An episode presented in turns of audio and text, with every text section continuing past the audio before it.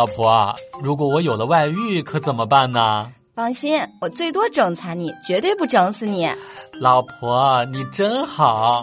毕竟做不成夫妻，还可以做姐妹嘛。笑不笑由你。刚才在来单位的公交车上面，黛玉哥是坐在靠窗户的位置。忽然站在我一旁的小姑娘伸手就把我座位旁边的车窗关上了。我想呀，可能是车窗外的风太大，把她吹凉了；又或许是他现在身体不适。黛玉哥出于关心，非常正能量的问了一句：“你是不是要死啊？”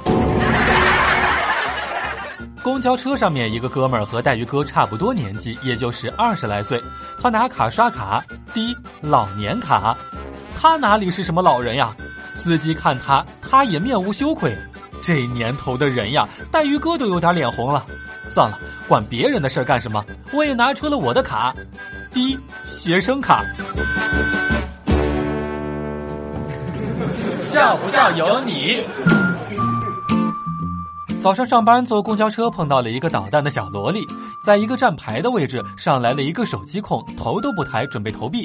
只见小姑娘用标准的普通话说：“尊敬的顾客您好，上车请投币，投币后请您下车。”只见手机哥投完钱转身下车就走了。